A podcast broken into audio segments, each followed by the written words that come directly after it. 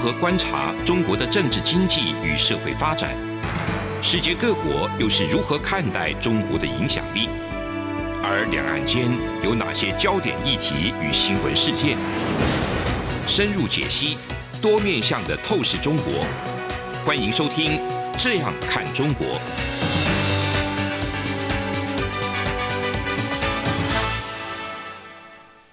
各位听众您好，我是主持人陈冠廷。您现在收听的是中央广播电台《这样看中国》节目，陈冠廷时间。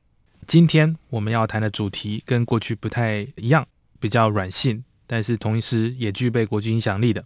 这一次要谈的主题是国际桥牌社台湾两岸历史记忆的文化输出。很荣幸能够邀请到国际桥牌社的汪一希制作人。那王导这个作品是台湾。算是非常重要的政治剧集。那目前已经开播了两季。那剧情描述包含台湾解严之后推动民主化的过程，不同政治势力的角力，特别是这最新的一季也包含这个台海危机、两岸关系，还有这些国际各个不同的重要国家在这个亚太区域的这种竞合的关系。所以这个地理观跟历史观，它已经不仅仅涵盖台湾一地。也不仅仅涵盖三年五年，其实是一个非常长的一段不短的时间了。不不好意思说非常长，但是也是非常重要的一段这个台湾的历史。在这一次的这样看中国节目，特别想要访问这个汪导来介绍一下作品。其实不仅仅是给台湾的朋友听，也不仅仅是给对岸的朋友听，还有给所有国际在收听的朋友们来分享这一部横跨的哦两岸。横跨整个东亚，甚至到美国的这一个剧集，想要请汪导，是不是可以请您简单介绍一下这一部作品，分享给所有的听众？是关婷好，谢谢关婷的邀请哈。那各位听众好，我是国际小白社制作人老王，呃，汪怡新，大家叫我老王。那是这样子哈，国际小白社从片名大家就可以知道嘛哈，它其实呃某种程度来说是受到像美国政治剧呃纸牌屋、白宫风云这样的。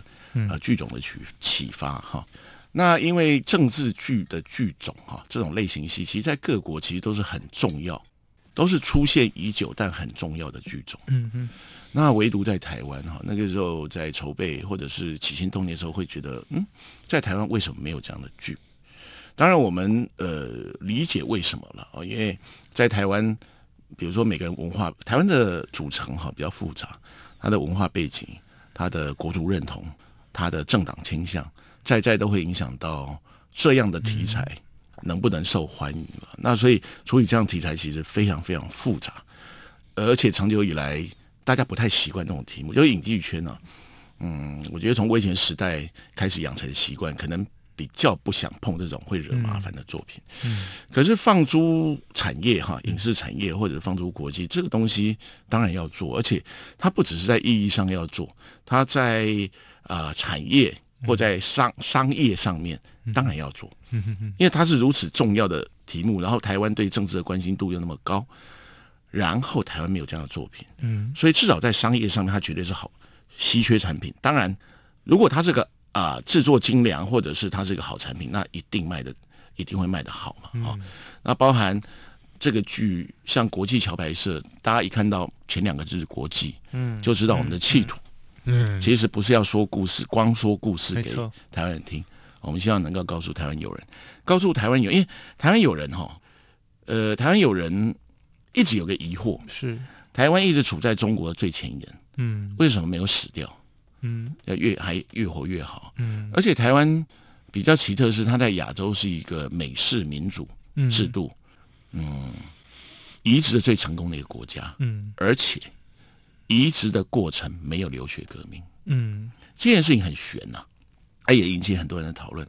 那再来一个就是对中国朋友，嗯，我们很希望能够提供我们的民主故事，嗯，让他们理解。像呃，国际小白这第一集在播出的时候，其实有很多港，嗯，中港澳朋友翻翻墙出来看，嗯，然后有位朋友，有位中国朋友很有趣啊，他说这个民主太美好，中国。不配享有，嗯，就他在反讽啊。那当然，所以国际小白社的企图就是这样。尤其台湾长久以来在呃东亚，嗯，或者世界政治上面，因为地理红利的关系，嗯。其实我们一直脱离不了世界中心，就是说嗯几乎没有事情是台湾发动的，嗯，但是世界的大事大概台湾都脱离不了关系。没错，那因为也有人在问说，台湾到底是玩家还是筹码？嗯那大家以前都会觉得台湾是筹码嘛，嗯那其实我认为台湾是玩家，只是很很很低调的玩家。好，那所以呃，国际小白社的背景是这样子。那我们里面大概会选择从九零年代嗯开始做起，为什么？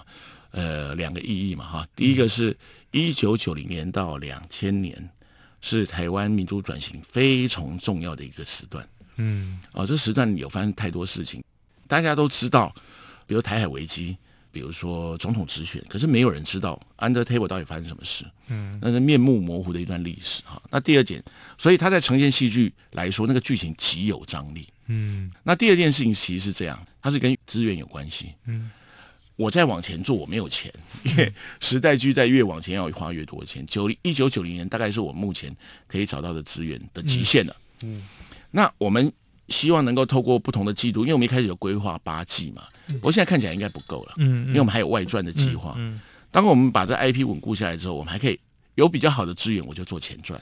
我从一九九零年往前做，嗯，大概上是这样。谢谢这个汪导的分享。汪导刚刚讲到这个有香港的朋友来非常多，很多，那其实不止香港，好像也有来自这个对岸中国的本身的非常多，非常多。非常多。那其实我自己看这些电影里面，或者是说我们台湾的影集里面，有一个跟最近几年哦的中国的影剧比较不太一样，就是中国现在开始，尤其是这几年开始有一些主旋律，你变成要跟主旋律在一起，不然你不知道你心中的那个红线会不会，就是就是你可能会随时踩到红线，那那变成说很多戏剧张力没有办法尽情的表现出来，因为你怕踩到红线，你你不知道他审查到什么程度。那我觉得在这种自由的、相对自由的土壤里面啊，当然汪导也是要也是要小心，不过小心的不是政府，而是怕被告嘛，对不对？我就看广岛有有编特别的律师费，是是是。可是，这这就完全不同的心理压力，是因为一个是民事嘛，就是就是比谁，就是对对，嗯嗯嗯嗯。这是完全是经过法治的时候；另外一个就是你随时可能会呃被打压，会直接消息不见，所以这个感觉是不太是完全不一样的这个影响的。那老师刚才讲到时代剧，就是说，其实很多国家都会把、呃、现代事件某种程度是，要么就是非常完全写实的拍摄成影片，又或者是像老师刚才讲的，像纸牌屋一样。有种架空，哎可是奇怪，它架架空每次刚好都跟实，就是它是之前写的，但是再过一季之后，突然就发生在预言式的 预言的神剧。也就是说，这样子的影片或者是穿插部分的这种史史料成为创作题材。那最近老师也看到，我们台湾有很多类似，从从从海角七号开始到到到斯卡罗，是是到老师的这个是是。国际桥白社。老师，你觉得这是未来的趋势吗？老师怎么看这个部分？其实怎么讲呢？你与其说是未来的趋势，不如说这个早就已经开始。就是说，我们对土地的描绘哈，嗯历史，然后对于呃甚至政治、社会现象，其实在国外都已经行之多年了。那台湾呢？其实台湾早年呃，从电影新浪潮开始，其实就很多嗯有很多好的做社会观察，嗯这样的作品出现，就是取材自土地啊。比如说我们讲说老莫的春天，嗯，那个时候在以老莫这个老欧啊哈，在以以老兵的视角在观看，其实那个年代就已经开始陆续出现这样的作品。那可是到了比较庞大架构的历史作品出现呢，呃，比较关乎资源，就是呃历史啊，就是历史或政治类型的戏剧，其实是一个砸钱的比赛。嗯嗯因为你要还原那个时代氛围，嗯那时代氛围要靠什么？当然要靠钱堆出来，嗯，就是资源布景什么都要 都要啊。你你那个各式各样，它是一种另外一种规格的类型戏。还有第二个，长久以来台湾影视圈的传统，不是传统了，是台湾影视圈的经验是这种戏不讨喜，嗯就大家传统上判断啊。那当然我，我这个这个事情，其实我讲过很多遍，就是这个是我们要一直挑战的。就台湾影视圈之所以走到今天呐、就是这些影视圈的，我觉得某种程度是这些影视圈的主事者，呃，就没有办法跟着时代前进，然后跟市场很脱离，然后其实，在经营上面，其实不断的恶性循环的结果。不过主流上面还是会这样认为嘛，就历史的东西硬啊，笑脸那没空啊，人家年轻人也不看啊。那所以呃，对外国的工作者来说，他怎么处理这件事情？他找可以让呃比较年轻的观众，或者是他没有经过那段历史的观众，透过我们讲制作策略，可以让观众，嗯，他也觉得这纯看故事，它是一个好故事。嗯，他不用看很多历史文学，他不用先沐浴焚身，先做好各式各样准备才来看这档剧，因为还原到剧的本身，如果要扩大触及，它其实是一个纯商业行为。所谓纯商业行为是说，你不能要求每个人都要很有信仰、很有价值才来看。它本身可能撇除信仰价值的准备，它故事本身很好看。这样好，那台湾的历史剧在编写上面还遇到一个问题，不管政治剧或历史剧这样类型，是因为没有类型经验。嗯，啊，就是说我们以为说有一个故事出来，呃，就应该可以很好看，其实并不是这样的。类型经验需要，嗯。很反复、长期的经验累积跟训练去累加这样，那台湾没有这样的作品，所以当然没有这样的训练。那没有这样训练的时候，就会牵扯到刚刚冠廷讲到，我这个剧到底是要采取什么态度？嗯，架空、半架空，嗯，还是要完全史实？嗯哼。那所以，当呃这个距离上面拿捏上已经是个难题了。再来历史剧一个很麻烦的地方，历史剧。一定是庞大背景架构。好，那我们怎么舍视线？嗯，就每一件事情看起来都很重要，那我们怎么舍它？舍完之后，舍完之后，我几条路线怎么编织？嗯，而不慌，而不杂乱。嗯，再来一个历史戏也常常是群戏啊。嗯，很多角色。好，那要用谁的视角？好，那因为角色多以后，每个人分配到时间就短，角色就会单薄。嗯，那。就会很容易刻板化，没错。还有一个就是历史系，我们常遇到一个问题，视角带带带带到不见了，就是这样的架构，政治剧或历史系了。我们通常会设定几个视角，几个人提供几个人的视角来带领观众，那观众 follow 他们一个或数个。好，这几个人怎么交错编织，然后谁负责什么任务？啊，那这其实都是类型上非常大的挑战。那这件事情没有办法速成，是。这件事情要不断练习，所以乔白是为什么透过季度，就是呃，像我们第二季现在出来了，某一些呃说故事的方式或者是戏剧张力，应该就有比第一季好很多。嗯，为什么呢？因为这种东西只能透过练习，没有谁是天才这样的事情。好，所以刚刚冠廷讲到台湾这个历史聚会，呃，慢慢呃现在开始一直出来。吴宁是说，哈，台湾现在已经开始关心这样的。戏剧题材，然后能不能投入资源去做规律性的练习？这样，这个汪导讲的非常好。那节目到这边先休息一下，等一下我们再来继续跟汪导演讨论视角的部分。从两岸、国际、历史文化与财经等角度透视中国的，这样看中国节目，每周一到周五晚间九点三十分到十点。在中央广播电台播出。如果您对《这样看中国》节目有任何收听想法或意见，欢迎寄信到台北市北安路五十五号，也可以透过电子邮件的方式。节目有两个信箱：二零二零 at r t i 点 o r g 点 t w，或是二零二零零二零三 n e w s at gmail.com。再次谢谢听众朋友们的收听与支持，请持续锁定每周一到周五晚间九点三十分到十点播出的《这样看中国》节目。各位听众，你好，我是主持人陈冠廷。您现在收听的是中央广播电台《这样看中国》节目，陈冠廷时间。刚才我们跟汪导来讨论到这个历史观跟视角的部分，谁的视角变得就是相对。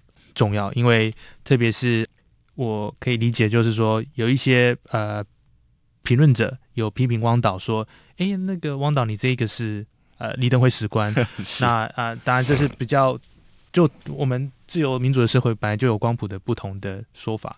那当然，另外一派的说法就是觉得说，你必须要在加重某一个地方的角色的诠释的这个时间啊，然后能够把这个历史的层次做得更更深层。就像老师刚才讲的，那想请问老师，就是说谁的视角是李登辉史观吗？因为我自己看这这这目前为止，我感觉起来是。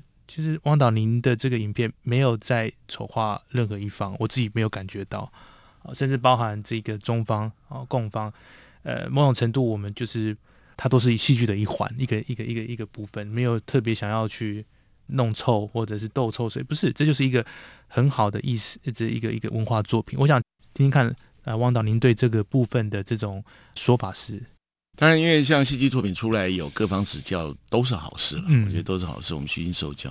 不过您刚提到那个李登辉史官，那是出自电视台高层。那我为什么会一直提这个事情呢？就是其实不应该了。嗯嗯嗯，不应该。你掌握媒体资源的电台高层做史官审查，我觉得不用，会以史官审查为名啊去做这样作品的评断，不公平。那当然，呃，回到刚刚冠廷提的这个所谓的。呃，视角这个事情啊，因为其实我不会演哈。国际小拍这第一季在处理的是怎么让这个剧活下来。嗯，什么意思呢？其实这部剧呢，之前因为没有这样的类型，或者像这样直面政治的类型，所以没有人知道这个剧一旦在台湾播出，会它的观众轮廓是什么，我们完全不知道。没有全台没有人有这个 data。嗯哼，所以我们就做了很多预想。还有一个就是呃，戏剧。到底用什么角度来走？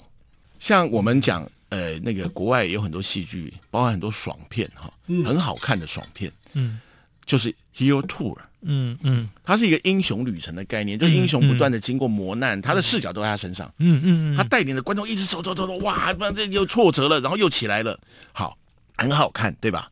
对，其实某种程度来说，其实纸牌屋是这样的。对啊，而且那英雄不见得是好的英雄嘛，他根本就是他有很多狗皮倒灶的命。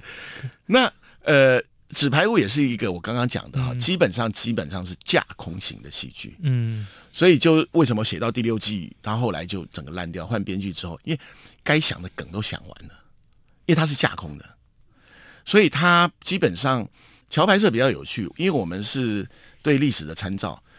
其实，呃，如果有看到我们的整个资料库，就知道很多口访，就是有很多口访是呃没有揭秘的口访，很多人物我们很多顾问请教，你看到那个情节就觉得剧本不用编啊，你就照那个现实来写更精彩。好，那所以乔白这第一季处理的方式是我没有办法用 hero tour 这件事情，因为谁是 hero？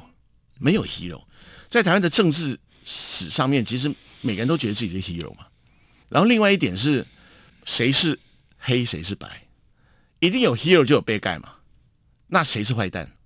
所以我们后来发觉没有办法这样编写，所以后来我们变成是己方的价值竞逐，是价值之争。嗯哼，啊，就是说我也爱国，你也爱国，只是我们两个爱的国家轮廓好像不太一样。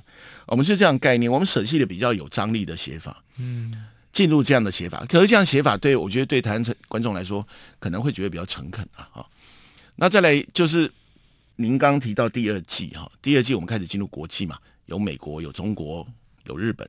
呃，第二季很有趣哦，我们的中国线哦，就我们的顾问里面光谱非常广，有从独派一直到统派，甚至我们共党共党背景的人士。嗯嗯，第二季其实我们呈现了中方的的那条线。呃，它是呈现南北分裂，嗯的这样的状态，这非常有趣。这个之前我没有研究过，我也不知道。嗯，也就是在台海危机的时候，北方，嗯啊，军人，北方军系，因为江泽民压不住了，北方军系喊要打，嗯，要给台湾教训。其实以南方为首的这些情报机构或者是主事者，很不希望打，嗯，因为改革开放之后，南方不是先发展的嘛，对，打了北方爽了。倒霉是南方，嗯，因为台湾的反击是对沿海嘛，对。啊，所以我们呈现了这个很有趣的细节，倒没有说谁是好人谁是坏人。哇，这个汪导，您刚才说到这个南北的这个不同的看法，这也是接经过这种实地的口访的，有包含就是口访中方的人士吗？还是呃，我有我们的顾问，嗯，呃，他本身就在做中国研究的，OK，对他长期接触这样的事情的资料。哇，那这其实是一个，那老师做这一部影片，那当然是有它的艺术文化价值，但某种程度上面，它的它等于是一个很重要的一个共同的历史记忆哦。那因为其实对台湾来讲，九零年代对我来讲是还好，没有那么久远。可是新千禧年之后的世代，已经慢慢的淡忘那九零年代的这一种风起云涌，特别是九六年的时候，那时候我记得我好像小学吧，然后。一些长辈就就就会用很戏剧张力的说啊，你这拿出新台啊，这个拿去拿去厕所拿去冲一冲了，已经要打过来了。这种就是有有有有的就是就开玩笑啊，你知道那种长辈都会那种开那种玩笑，哎，这个这个新台币不好啊，类似这样子的。这个这个这以后要用什么人民币？类似这样子的这种呃苦中作乐这种氛围氛围，就是也也不是他们。没有信心，而是就是开玩笑式的这一种，呃，这种这种这种说法。那当然，那那个时候好像电视上面是很很很肃杀，可是其实，在我们的生活的，其实老实讲，那个年代也没有什么特别大。那时候心中不知道为什么大家都觉得很有自信啊，那个美国一定会帮我们的啦什么的。但是我们没有经历过，因为很多事情在民主化的过程中，那时候的总统府跟现在总统府是完全不一样，现在是完全开放的。那时候。还是呃，李登辉总统还是这个相对的是代表的这种这种符号是非常还是非常重的。对，所以那个时候的共同记忆在呃在这部片子里面啊能够有机会的展现出来，就是对所有生活过在那一个年代的，不管是小孩到成人，不管是军人还是，都是一个非常重要的一个历史传承。而且特别是刚才来汪导您讲到这个南北。中方的这个的部分的看法，到我们台湾各个不同的国民党、民进党各个派系的不同看法，其实就是一个很重要的一个历史经验的传承。因为九零年代会发生的事情，很难讲说两千二零年代呃都不会发生。对，那其实呃很多学习的方式哈，也是可以透过这种影片的还原来面对这些挑战。那老师，我们就讲到国际的部分哦，那就是刚才老师说，在拍国际桥牌社的时候，这一季哦，有很多国际的不同的这种牌局的这个呃这个好手来加入啊，美国、日本都有。对，老师，您觉得这个这个作品有没有可能进入非华人以外的国际市场？就对于国际社会了解台湾这种，甚至是作为两岸作为一种软讯的资讯管道来交换意见，您觉得这是一个很好的序章吗？老师，您怎么看？是，当然是因为其实我们努力的气，我们本来的初衷其实就是希望这个作品啊，能够给台湾呃，除了经过这段历史的观众看以外，我们更希望给没有经过这段历史的台湾人看。那另外一个就是希望给国际友人看，呃，除了呃在国外的华人以外，那我们这次也做了努力，因为我们上这次上架的方式是，我们有两个观看平台，嗯，那都是对呃都就是国际开通，就是国际上可以看到。可是要给国际观众看到，其实有有有几个障碍要先破除。就第一个，我们台湾的影视制作工作者很辛苦、很认真，我们常常都觉得，哎呀，我这个东西外国人一定会喜欢。可是他会有一个转译上或者是视角上的落差，就是说，我们常常觉得我们觉得很棒的东西，外国人他可能不感兴趣，他感兴趣的可能是另外一件事情。所以怎么用让？呃，外国感兴趣的方式推荐给他们，这是很重要。然后再来就是某些呃线索，比如说说明的线索，可能要更清楚。然后就是透过长期、长期的、慢慢的让大家习惯台湾这个符号这样子的方式，这事情没有速成，所以我们这一次已经先踏出第一步。我们这在全球其实都有，包含我们这次有英文语版。对这个国际友人，美国、日本或其他国际地区做做发送，然后包含我们的呃，这次我们发行在美国有一个团队在帮我们处理啊，这些这个团队都台湾人，那个有一个平台叫 ashania 那他们在帮我们处理和外国人沟通这件事情，所以我们当然希望华人以外还可以推荐给他的外国朋友看，因为其实，在我们的 YT 或者在我们粉专，常常有外国朋友来留言，嗯。那这件事情是一定要走出去的，而且慢慢理解和他们沟通的方式跟技巧。所以，这个汪老，我们可以这么说，就是在这一二十年里面，想要请问汪导，我们台湾呃，有您自己的记忆里面有哪一些影片是有国际回响的？这个我们自己制作的影片或者是有哎、因为目前哦，基本上没有，因为这个倒不是唱衰哈，我就现状做做描绘是，当然啦，有我们像杨德昌、侯孝贤这样的国际大师，他们在艺术市场其实是呃有非常崇高的地位，嗯就像尤其在以欧洲或法国这样的这样的领域里面，可是事实上在商业市场上面，台湾没有什么。台湾在国际上，你说除了在日本，像那时候连续剧有一些，呃，连续剧像什么《流星花园》啊，嗯哼像什么白色巨塔啊这样的东西，在日本市场以外，其他其实我们在讲，如果以欧美或或西洋为主流的这个国际市场，台湾作品在那边没有什么，没有什么声量，也没有记忆点。那老师，我想请教一下，就是说，这是台湾独有的情况，还是其实其他亚洲的国家也是类似这样？比方说，还是其实不同，就怎么看？因为我、我呃，应该这样讲哈，其实你说以亚洲来说，香港电影哦，它这个小好莱坞，当然当然当然，它本来就是对全球做发行，因为它它它英管时期其实很很西方的工作模式，嗯所以叫小好莱坞，他们的技术力也非常非常高。那你说日本，日本其实对亚洲的影响力，甚至对国际的影响力，其实大概四十年前就开始，它也兴盛过一段时间。那韩国现在不要说嘛，哦对，那韩国它现在整个全球发行，因为他们的国家战略是文化立国啊，两千年以后的新战略。那中国这个也不要讲，中中国情况也很清楚，包含它北美的院线它都买了，对 院线也有买。它是一个非常，他们是在作战啊，就是他们不是在单纯发展影视，它是在战作战的一环。好，那台湾呢？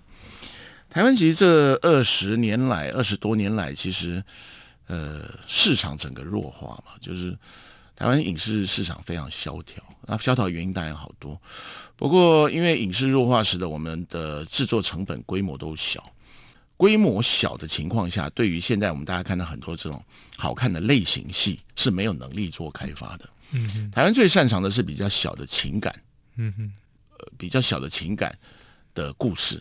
这个故事台湾讲的非常好，很细腻的东西。可是要支撑起影视产业所需要的其他类型，台湾这几年呃这些年来在这边比较少尝试，因为没有资源。那也所以更别说呃台湾的电视台啦，或者是台湾的通路啊，这几年急速的崩溃掉。所谓崩溃掉是指他们已经越来越没有能力做内容，或越来越，我觉得是主事者的产业眼光，呃，还蛮差的啦。